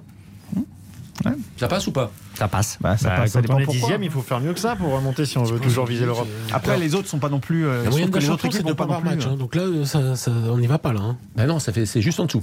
Ah non, c'est pas bon, là. Euh, vous parliez de la communication de Jean-Michel Aulas avant de tourner une page de publicité, de parler de. Dembélé de Barcelone. Euh, je vous rappelle que cette semaine et avant le coup d'envoi de ce derby, il y avait une banderole qui a été installée à l'extérieur du centre d'entraînement de l'Olympique lyonnais où on pouvait euh, lire notamment que les Verts étaient à l'agonie, qu'il fallait les achever. hein. Banderole condamnée par l'Olympique Et Lyonnais. voilà, je voulais venir à cette communication également donc de Jean-Michel Aulas qui, par voie de, de, de tweet, a condamné également.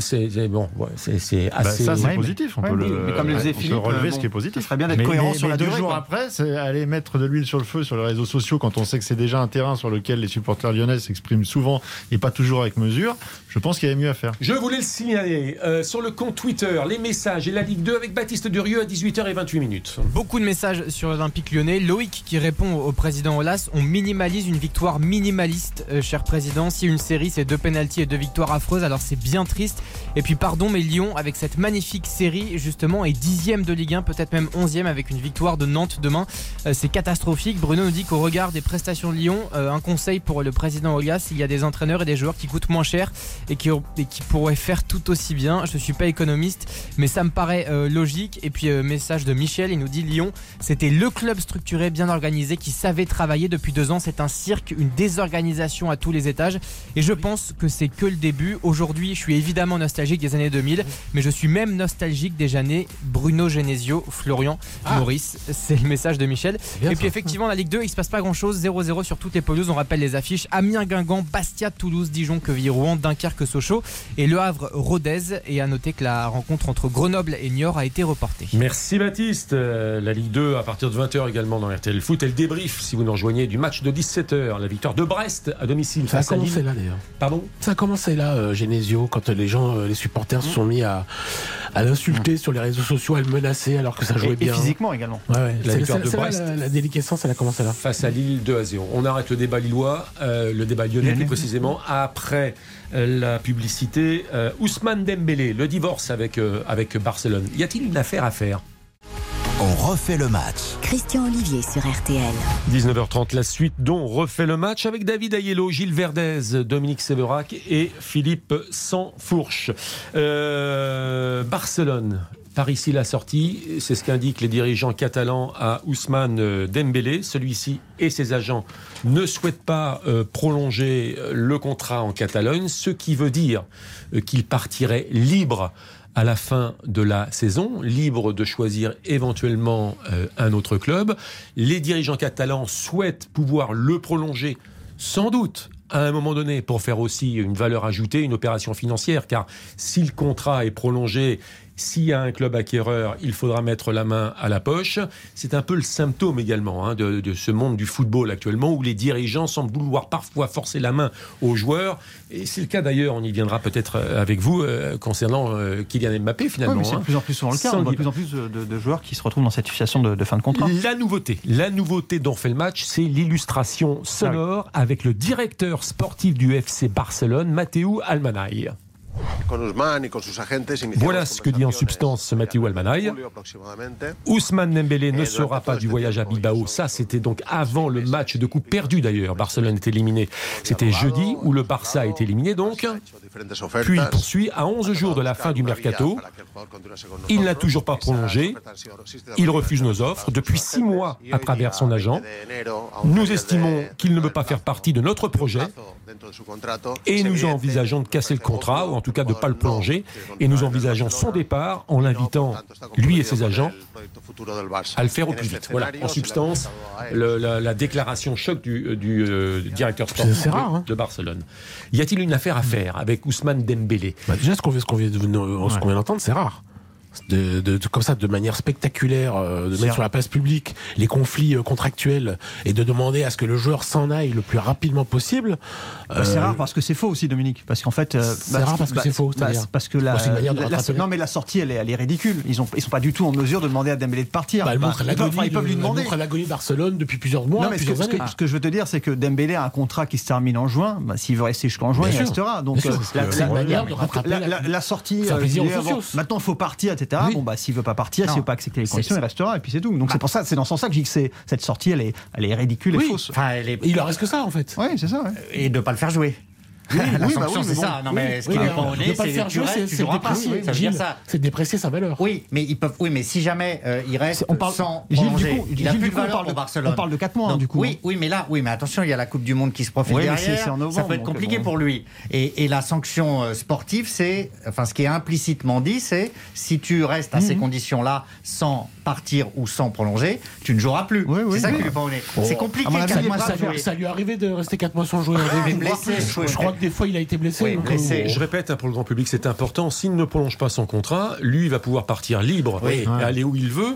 Euh, Avec une le club acquéreur n'aura plus qu'à payer son salaire, mais aussi, mais aussi, et c'est important, c'est un symptôme quand même du foot d'aujourd'hui. euh, Une belle il y aura prime. une petite prime à la signature. Lui et son agent. énorme. Pour lui, Énorme prime. Voilà. Oui. Mais c'est un- la prime à la Non, signature est hallucinante. Vous 40 dites- millions d'euros. Vous découvrez pas que le football est une question Non, d'argent. mais il faut le dire pour le grand public. Oui, bien Non, sûr. mais- mais ce que- Mais en tout cas, pour lui, il vaut mieux attendre donc, parce qu'il aura beaucoup plus d'offres en juin quand son contrat sera terminé que maintenant. Mais il n'y a pas un danger Ouais, Coupe du Monde, comme le soulignait Gilles Non, ça, n'y je- pense je pas, crois ça. que cet exemple-là, Ça, il pense pas. il est en train de, de- de condenser tout ce qu'on exècre et tout ce qui fait que le football aujourd'hui est en danger. Et, et- et c'est auto euh, euh, mis dans cette, dans, dans cette situation depuis maintenant euh, plusieurs années. Parce que finalement, on ne peut défendre personne dans cette histoire. Le joueur, faut quand même être honnête. Ça fait 4 ans et demi qu'il est à, Barcelone. Euh, je crois qu'il a dû faire en tout et pour tout 20 matchs où il a commencé titulaire, où il a terminé le match à la 90e minute. 20 matchs sur 4 saisons. 100 matchs Voilà. En 4 saisons. Donc son bilan, Voilà, euh, Euh, 100 matchs. lui 100 n'est pas responsable du fait que le Barça l'ait acheté 150 millions. Ça, c'est le problème du Barça. Ici, ils se sont plantés, ils se sont plantés, c'est leur problème. Mais lui, ça n'a pas été la révélation absolue. Il joue bien par période, mais il est quand même très souvent blessé. Alors, il y a euh, polémique pour savoir d'où viennent ses blessures. Est-ce qu'il en est en, en partie ou, ou- ou en majorité responsable ou est-ce que ça vient du club? Mais le fait est que le bilan, il est quand même pas très positif. Et aujourd'hui, en demandant des conditions de prolongation qui sont absolument délirantes, puisqu'on parle de 20 millions euh, euh, par an. Je veux dire, qui est Ousmane Dembélé? Qu'est-ce qu'il a réalisé dans l'histoire du FC Barcelone en passant derrière des joueurs comme Lionel Messi euh, pour demander ce, ce type de Le salaire joueur Donc, demande 20 millions et euh, 40 millions de primes à la signature. Donc, faut être très clair. S'il demande ça en connaissant la situation parfaitement financière du club qui est exsangue, c'est qu'il est, c'est qu'il n'a pas finalement l'honnêteté de dire qu'il veut partir. Donc la, position du, joueur, elle n'est pas terrible. Mais derrière, le Barça en profite pour essayer de reprendre la main politiquement en, en faisant comme ça une espèce de sortie pour dire regardez l'institution, alors qu'ils sont au bout du rouleau, qui n'avancent plus sur le terrain et que faut bien le dire, depuis maintenant quelques semaines, le seul joueur qui leur fait un petit peu euh, gagner des matchs et fait des différences devant, c'est Ousmane Dembélé. Donc au final, tout le monde va être perdant dans cette histoire. Le joueur qui va plus jouer jusqu'à la fin de saison et le club qui va plus profiter de ce joueur. Sauf que, euh, en- avant l'émission avec Christian, on discutait avec Giovanni Castaldi qui nous expliquait qu'il y a une énorme aigreur du clan Dembélé. C'est aussi pour ça qu'il réclame des sommes folles, parce que selon les Dembélé et son entourage, ces blessures sont dues à Barcelone. Il impute directement ces blessures à Barcelone, c'est-à-dire aux séances d'entraînement et à un staff médical incompétent. Donc lui, quand il réclame ces sommes-là pour appuyer ce que vous disiez, c'est aussi une manière de dire, vu ce que vous m'avez fait, vu la manière dont vous avez brisé mon bel élan, je vais vous faire payer. C'est de la transcription littérale de d'un mal-être. Moi, Donc, je suis- là-dessus, Ousmane Dembélé s'est beaucoup blessé aussi, euh, de l'équipe de non, mais France, euh, on- tout le monde sait que le staff médical de Barcelone, Philippe, c'est n'importe C'est quoi. peut-être pas Voilà. le meilleur d'Europe. C'est peut-être pas Voilà. le meilleur d'Europe, mais Ousmane Dembélé est aussi un joueur fragile et qui n'a peut-être pas toujours pris en considération sa fragilité euh, intrinsèque euh, pour mettre le plus d'atouts de son côté. Et c'est C'est toujours pas- pas- je suis pas d'accord, franchement, il euh, arrivait en retard à l'entraînement à une époque, il mangeait visiblement n'importe quoi puisque le club lui avait mis un, cuisinier il a fait des efforts, oui, un nutritionniste, absolument. Et le staff médical du Barça a quand même permis à un joueur comme Messi de faire une carrière entière là-bas en étant quasiment jamais blessé. Ah, ils sont je pas blessés, en ce moment. Je suis pas d'accord avec toi. passent au travers. euh, les footballeurs sont dans une économie. euh, le, football appartient aux footballeurs. Ceux, qui ont les, ceux qui ont les cartes en main, ce sont les footballeurs. Il est en fin de contrat, il fait ce qu'il veut. S'il demande cette somme, c'est peut-être que Chelsea et le Paris Saint-Germain lui ont proposé. Et la prime à la signature et le salaire. Donc il se demande à s'aligner. Parce qu'on est aussi dans une économie où il y a deux trois clubs qui dérégulent le marché de manière complètement folle. C'est pas que les joueurs qui sont fous. C'est Chelsea qui est fou, c'est Manchester City qui est fou, c'est le Paris Saint-Germain qui est fou parce qu'ils sont aux mains de milliardaires ou de ou d'États qui ont des qui ont des fonds considérables. Donc c'est pas Ousmane Dembélé moi qui me choque, c'est Roman Abramovich, c'est le Qatar, c'est euh, Abu Dhabi, c'est eux les problèmes du football. On avance. C'est pas. Ousmane Dembélé. Est-ce que c'est la même histoire avec Kylian Mbappé? Kylian Mbappé, il a les cartes en main, il a envie de jouer où il veut. Alors lui, c'est lui, Non, mais c'est il l'aura partout. Moi, je pense que il je suis pas, là où tellement je suis pas fort d'accord avec toi, Dominique, c'est que ça a été rappelé quand même. Il y a, il y a aussi ce que, ce que tu fais, enfin, le passage de Dembélé au Barça. Il est catastrophique. Mais, Laporta a été élu, David, mais non, mais, mais Ah, mais- Laporta a été permet élu ça sur deux promesses. Je prolongerai Dembélé, je garderai Messi. Messi est parti. On demande aujourd'hui le départ de Monsieur Dembélé. Donc déjà, Laporta, rien que pour se faire élire, il a menti. Il a triché. Il a triché moralement. Pas, il n'a pas triché dans le, dans le scrutin. Donc tu vois, déjà, Monsieur Laporta est déjà un problème. Je renouvelle ma question. Est-ce qu'on a le même cas de figure avec Kylian Mbappé? La crise en moins entre le joueur et les C'est dirigeants. beaucoup plus feutré et poli Ça entre n'a le rien à Paris voir, Saint-Germain. Mais que les quand même- relations sont redevenues, Mais quand se même- sont normalisées. Non, mais quand déjà, même- regardez, Bah, l'année l'année en tout dernière, il cas, au Qatar, on est très très énervé par le fait que Kylian Mbappé soit libre dans 4 mois. Ça, ça les rend fous. Ça, ça c'est c'est de nature à tendre le club. Donc, par ricochet, Leonardo, le directeur sportif, Nasser El Khelaifi, le président. Voilà. Après, moi, je ne connais pas la décision finale de Kylian Mbappé. Après, euh, là où je trouve que la situation est différente, c'est que l'année dernière, il y a eu une fenêtre de tir. Enfin, je veux dire, ça a été fait beaucoup plus euh, proprement. Kylian Mbappé a fait savoir qu'il souhaitait quitter le club. Euh, il a proposé au club de rentrer dans ses frais. Le club n'a pas, n'a pas souhaité, en tout cas, rentrer dans des discussions plus que ça. Je trouve que les situations sont quand même extrêmement différentes. On n'a pas, pas du tout les mêmes attitudes, quoi. Pardon? C'est pas qu'une question d'argent, parce que si c'était une question d'argent, ce serait fait depuis longtemps.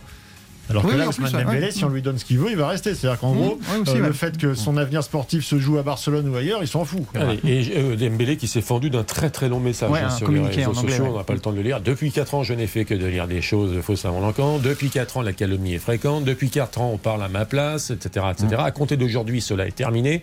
À compter d'aujourd'hui, je vais répondre avec sincérité. J'ai 24 ans et comme tout homme, j'ai des défauts, etc. etc. Ceci dit, question, finalement, on n'a pas répondu à la question est-ce que c'est une bonne affaire? Moi, je pense que non. Bonne affaire à faire? Oui, je pense que c'est pas une bonne affaire à faire. Thomas Tuchel le veut à Chelsea. Si, que c'est un joueur, c'est un joueur, c'est un joueur Ouais, qui, a- une fois, qui- il qui fait a la joué, différence. qui a joué un tiers des matchs sur les quatre dernières années. Enfin, je veux dire, c'est flagrant. C'est- Ben Arfa en mieux, non Ouais, il y a un peu de ça. Ouais. Derrière, euh, c'est la Ben Arfa Mania. ce soir. C'est à Ben Arfa Mania. ce Vous vous rendez compte, sommes il a submergés, failli Philippe marquer à. Brest. Pardon Il a failli marquer à Brest. Heureusement qu'il a pas Ah, marqué se moque, sinon. t'as vu Gilles, on se moque de nous. Derrière la publicité, C'est pas neutre. un petit débat sur les Girondins de Bordeaux tout de même. Ah oui, bah oui. Il est champion du monde. vous La rumeur Thierry Henry. Oh là Oui, oui, Oula. oui. Mort de rire ou pas On refait le match. Christian Olivier sur RTL. La suite d'en fait le match, les Girondins de Bordeaux dans la tourmente. Souvenez-vous, samedi dernier, il y avait une question sur Bordeaux euh, qui y va en klaxonnant. Alors où cela Euh, euh, eh bien, Dans le mur, c'est ce qu'on disait en tout cas. Le lendemain, boum, défaite 6-0 euh, contre, contre Rennes. Demain, Bordeaux reçoit Strasbourg. C'est peut-être l'occasion de se refaire la cerise. Mais enfin, Strasbourg est quatrième du classement. Ça va être compliqué, effectivement. Alors, l'entraîneur bosnio-croato-suisse Vladimir euh, Petkovic est-il en danger Euh, Et voilà qu'enfle donc la rumeur Thierry Henry. Illustration sonore. Demain, c'est d'ailleurs Yacine Adli qui portera le brassard de capitaine. Bonne chose. On lui a posé la question, la rumeur Thierry Henry au Girondin de Bordeaux. La réponse devant le micro RTL. Vous attendez qu'il fasse une gaffe sur le coach. hein. Au bout d'un moment, euh, voilà, il faut aussi arrêter de se cacher derrière l'excuse euh, du coach, euh, du président, des absents. Euh, quand on est sur le terrain, il faut montrer beaucoup, beaucoup plus de- d'envie que ça, beaucoup plus d'agressivité. Voilà, donc euh, tout le monde est responsable, mais pas en priorité le, le Petkovic, l'entraîneur. Il va pas le dire au micro de toute La façon, rumeur. Thierry Henry, elle enfle, elle enfle, elle enfle. Est-ce que c'est c'est du pipeau ou est-ce que c'est du sérieux? J'ai aucune info, euh, Christian, mais euh, si Thierry Henry veut flinguer le dernier, euh, la dernière once de crédibilité qui lui reste comme entraîneur, ben il faut qu'il aille à Bordeaux alors. hein. Pompier de service à Monaco derrière. euh, C'était qui derrière Derrière euh, Jardim, Jardim. Non mais que ça soit avec la Belgique, avec quatre Monaco. euh, Bah, Dominique, en même temps, en même temps, si, si- s'il parvenait à sauver Bordeaux, qui est euh, en déliquescence totale depuis plusieurs semaines, ça lui permettrait de redorer un peu une image qui, en tant que coach, a un petit peu Bordeaux souffert. est insauvable, je pense.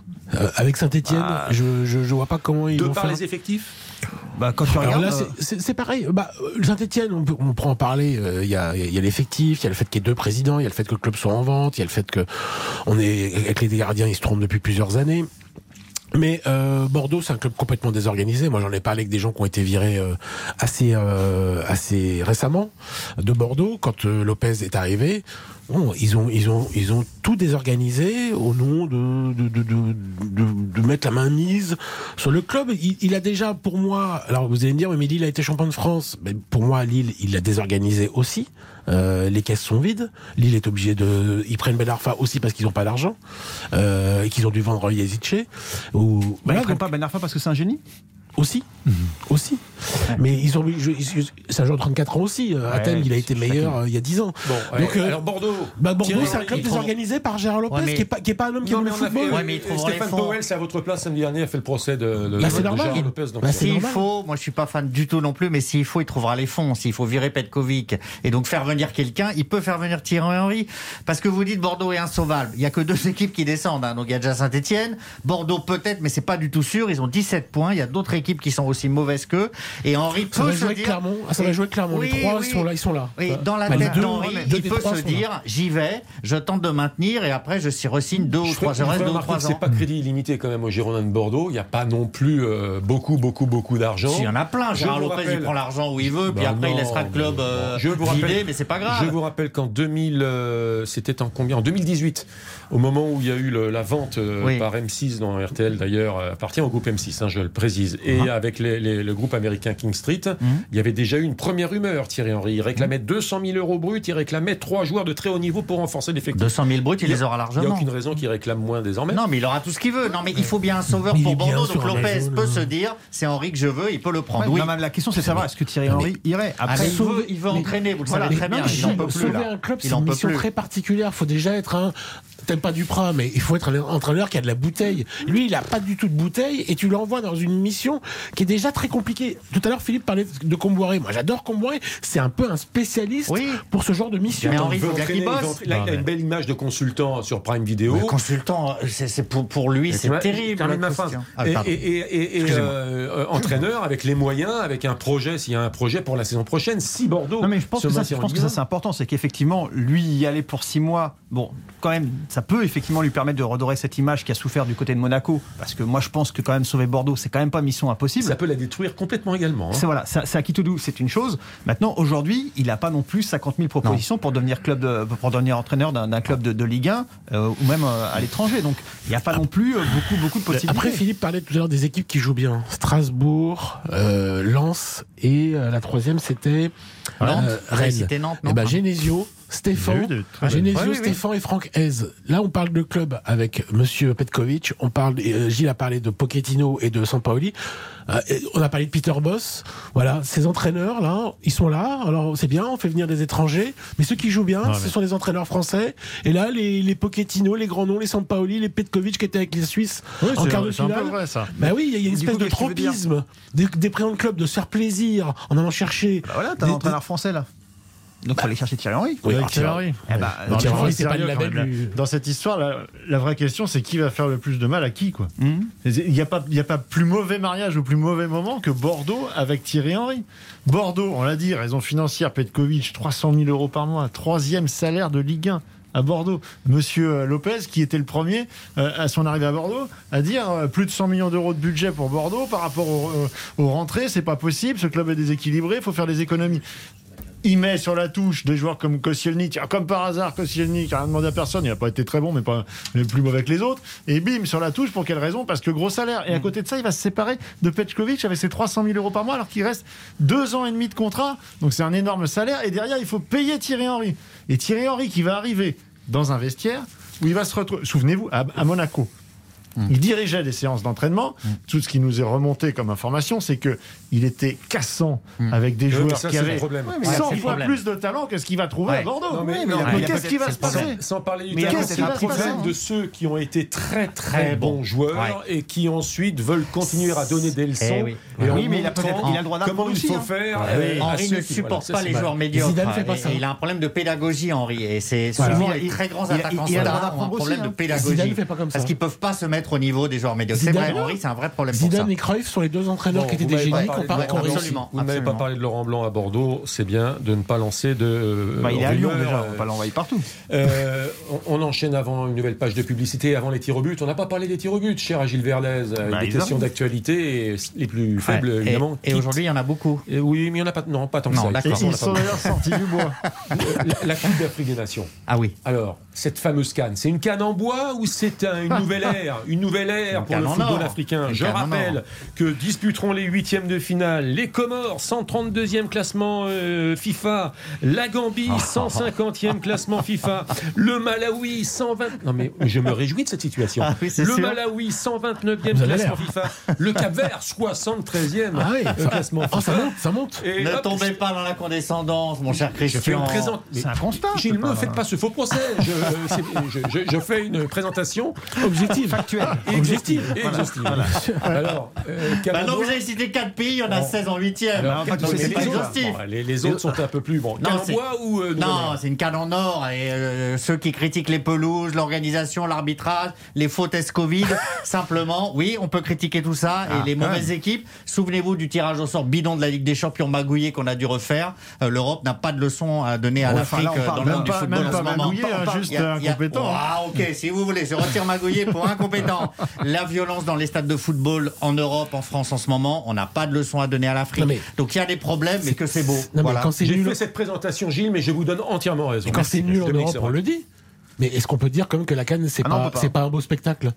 Ça veut pas dire que moi je, quand je dis ça, pas, je, je dis pas qu'il y a une supériorité du football blanc ou européen. C'est pas ça que je suis en train de vous dire. Je vous dis que la à canne. quelqu'un qui s'est régalé devant le derby hier soir. Donc, euh, Non mais moi je vous dis, je vous dis que la le elle est, niveau. je vous dis que la canne, elle est pas à hauteur du football et des Africains qui sont, qui, qui a un football qui est génial. Mais mais comme dites, euh, le mais comme le tirage au sort, aussi, mais comme le tirage, au- bah, le, l'euro- dernier euro était pas terrible. Ah, et, euh, et- comme le tirage au sort de la Ligue des Champions montre l'incompétence de l'UEFA. Mais, mais c'est, ça, il ne s'agit pas de mettre des, des, des footballs euh, sur divers plans ouais. en disant qu'il y en a un qui est plus en avance que l'autre. Coup dur hein, quand même pour les Comores, parce que ce soir, il y a une douzaine de joueurs qui sont positifs. Dont les gardiens. Donc, Ouais. alors, il n'y a plus de gardiens. Ouais, c'est ça le problème. C'est que sur les trois gardiens, il y en a un qui est blessé, Ouais. les deux autres sont Covidés. Ouais. Ça se joue euh, euh, en huitième lundi à 20h contre le Cameroun. C'est dur. Euh, ça va être vraiment très Il faut très refaire compliqué. des tests. La Tunisie avait 12 positifs, ils ont refait des tests, ils en ont plus que deux. Il faut refaire des tests. Et le Cameroun, il y en a zéro. Ouais, Cameroun en a zéro. J'ai- signalé la bizarrerie des tests comme critique potentielle de la CAN. Il y a quelque chose qui ne va pas quelque Ah, il y a part. quand même là. quelque chose à critiquer. Ça, c'est sûr. Voilà. On avait la même chose encore une fois en Ligue 1 il y a quelques temps avec ben, c'est des vrai. clubs 0K et des clubs où il y en avait 19 ou 20. hein. Voyez. À Bordeaux Ah. notamment. Voilà. Je ne voudrais pas avoir en ligne l'ambassade du Cameroun. Donc, euh, je- je- on tourne une page de publicité tout de suite. Et derrière, les tirs au but, les questions d'actualité. Les- et vous les jambes le tremblent. À tout de suite. 19h, déjà 52 minutes que le temps passe. On refait le match. Christian Olivier sur RTL. Avant les tirs au but, on parlait il y a un instant de la Coupe d'Afrique des Nations. Il y a également les matchs de barrage pour euh, Zone Afrique pour le Mondial 2022 euh, au Qatar. Et euh, le tirage a été effectué. Égypte, Sénégal, Cameroun, Algérie. Quel gros match. Ghana, Nigeria, République démocratique du Congo, Maroc et Mali, Tunisie. Voilà. Je vous donne le programme à la demande notamment de Gilles Verdez. C'est beau. Les tirs au but, euh, le reste de l'actu en question-réponse. Surtout, surtout, vous attendez le coup de sifflet euh, pour euh, répondre. Je vous donne le classement général provisoire. C'est Sansfourche qui mène la danse avec 11 points. Tarago qui n'est pas là ce soir, 10 points. Verdez, 6 points. Et derrière, Saram. Sévrac et Ayello, 4 points. Bon. On va se refaire, on va se refaire. Nous sommes en 2022. C'est Laissez-nous une un peu, année de- Gilles et Philippe, laissez-nous un peu Nous remonter. sommes quoi. en 2022, c'est une année de Coupe du Monde au Qatar. Lentement mais sûrement euh, apparaissent, vous le savez, les polémiques, les controverses, voire de la récupération autour de cette compétition. Alors finalement, ma question est simple, messieurs. Vraie curiosité, cette Coupe du Monde ou ersatz de compétition? Curiosité. Gilles. Vraie curiosité quand même, parce que euh, ça va être l'hiver. On peut reprocher tout au Qatar, l'organisation. Certains ont appelé au boycott. Pour moi, c'est trop tard. Elle va se dérouler. Il faut que tout le monde y aille. Et vraie curiosité, parce qu'il y a quand même, euh, euh, je dirais, une sorte de déconnexion avec les Coupes du Monde classiques qu'on a vécues. Lieu resserré. Alors ça va être cher pour les spectateurs, mais moi j'ai hâte de voir. Franchement, je m'en réjouis et j'ai hâte de voir si les Gros conservent leur titre. Gros malaise, on ne sait pas dans quelles conditions la Coupe du Monde a été attribuée au Qatar. Il y a des soupçons. Ouais, mais ça, de- c'est le cas pour toutes les Coupes du Ouais, Monde. tout. Bah oui, mais celle-là, encore Ah oui, mais plus. bon, dans ce cas-là. Euh, gros malaise sur les constructions des stades où des milliers de morts euh, nous, ont, nous ont été annoncés, notamment l'enquête du Guardian il y, a, il y a quelques, il y a quelques mois. Coupe du Monde au milieu de la saison, c'est-à-dire ça commence le 18 novembre, ça finit le 19 décembre 2022. Donc on, arrête le championnat. Je, comprends pas. On dit que le championnat c'est un feuilleton, qu'il a besoin de lisibilité. Là on va tout. Moi pour moi c'est c'est ni fait ni à faire.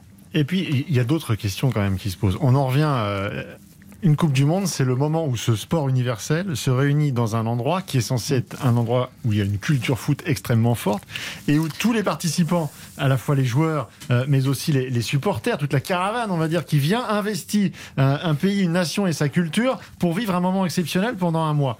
Là, il va rien se passer de tout cela. Vous n'en savez rien. Rien se passer. Vous Bah oui, ça va rien. Vous Le Qatar, euh, l'histoire du Qatar et du football, excusez-moi, mais j'ai Bon, cherché les bouquins, j'ai pas trouvé. la Coupe du Monde, Alors euh, vous allez faire ça dans un Christian, on sait truc qu'il y a des supporters qui un département comme la Seine-et-Marne, et où vous avez des, vous n'avez, vous n'allez pas avoir ce qu'il y a d'habitude, c'est-à-dire des spectateurs qui viennent à la fois pour suivre leur nation, mais aussi pour visiter un pays, pour être dans une, dans un partage de culture et rester un mois. Là, vous allez avoir, la billetterie a, a- a été mise en vente, a, a commencé à être mise en vente cette semaine, ouais. et on voit bien ce qui se profile. En fait, c'est des packages de 2-3 jours Bon. où vous allez venir pour, pour faire 3-4 matchs d'un coup en deux jours, puis vous repartez. Et en fait, ça va pas du tout être cette ambiance de Coupe du Monde que l'on a connue jusqu'à présent. Sauf que vous verrez tous les deux, si vous y êtes, et je vous souhaite d'y aller, vous serez emportés par l'événement et vos critiques, elles seront balayées par les matchs. Selon la presse espagnole, Marca notamment cette semaine, Zidane au PSG se serait quasiment fait avec même d'ailleurs un mercato, un marché des transferts, des renforts, un plan en tout cas sportif et presque business d'imaginer. Si je dis presque business d'imaginer, c'est que pour le secteur sportif, paraît-il qu'il va y avoir le grand ménage également. Alors est-ce que Leonardo va quitter le club parisien si Zidane vient au sein de ce club? Bref, ZZ, le PSG ou l'équipe de France, est-ce que c'est pas le choix du roi? Oui. C'est juste, mais je vous l'accorde. Bien sûr, Christian. C'est surtout la, c'est aussi le, le fait que la direction ait acté la fin de Pochettino aussi. C'est ça aussi l'histoire. C'est-à-dire que je sais pas si Zinedine Zidane va arriver parce que je pense pas que ça soit fait encore à 80, à 100%. Je pense que c'est fait à 90%, mais pas à 100%. Avec Leonardo, directeur sportif toujours? Ça, c'est justement, ça fait partie des derniers détails à régler. Euh, le périmètre. C'est pas un petit avec détail, qui hein. Bah oui, Ce n'est oui, pas mais un bon, petit il, détail, hein. il est là pour entraîner une équipe. Après, il, il a envie de savoir avec qui il va travailler. Mais c'est surtout, pour moi, ça veut dire que Pochettino est arrivé le 3 janvier 2021. On est toujours en janvier, mais 2022. Et là, ça fait un an que, c'est un- que, c'est, que ça, ça marche pas, quoi, en fait. C'est ça que surtout, c'est que Pochettino PSG, on va se demander pourquoi il est venu. Après, dans le choix du roi, euh, Christian, il y a quand même, euh, il y a quand même toujours le, qui, qui Ah, va, qui va David rapidement lui revenir, son, son, son identité marseillaise qu'il a, qu'il a rappelé encore récemment. Donc, euh, dans le choix du roi, oui, il coche pratiquement toutes les cases, si ce n'est celle-ci. Allez, un dernier tir au but vite fait pour essayer de faire la différence. En cas de non-qualification pour la prochaine Ligue des Champions avec Manchester United, Cristiano Ronaldo pourrait perdre, dis donc, 25% de son salaire. Tout un symbole. Est-ce le début de la fin pour la star portugaise? Non. C'est vrai. Oh non, pas du tout. Il est, il est encore euh, fantastique parce que c'est peut-être pas le plus grand footballeur de toute l'histoire du football, mais c'est le plus grand athlète dans l'histoire du football. C'est une machine, c'est un homme qui, qui, ne s'arrête jamais, et qui, euh, voilà, il est en train de. On voit bien qu'en plus, il y a de plus en plus de joueurs qui vont vers leurs 40 ans, qui restent performants. Non, non. Cristiano Ronaldo, c'est pas fini. Discret sur ces sujets, sur ces tirs au but, Philippe Sansfourche, David Ayello Ouais, euh, non, euh, Dominique a été assez bon sur. Mais j'ai trouvé CR7, que hein. Dominique Tégil était un petit peu en, en difficulté sur cette émission. J'étais Donc, sûr, j'ai j'ai- je le connais par cœur. J'en étais sûr, j'en étais sûr. Je le connais par cœur. Avec, avec un tout petit peu de condescendance, mais aussi une sorte d'humour british, ça passe. Et il nous humilie. Donc et vous c'est laissez vrai. passer ça. Non, non, non, Merci. je ne laisse rien Ah, passer, mais par là, il est ouais, temps de rendre l'antenne. C'est vrai, le 6 savait, points désormais, Verdès 7 ça nous points, mais toujours sans fourche. On en a vu d'autres, vous savez. Merci à vous tous de participation. On refait le match, 20h, 23h, la suite avec RTL Foot. Plein de belles surprises et du direct, et notamment Lens-Marseille. Merci à vous tous de votre fidélité. Euh, à samedi prochain, bien évidemment. Très bonne nuit, très bonne soirée à l'écoute de RTL. Ciao, ciao. RTL, on refait le match.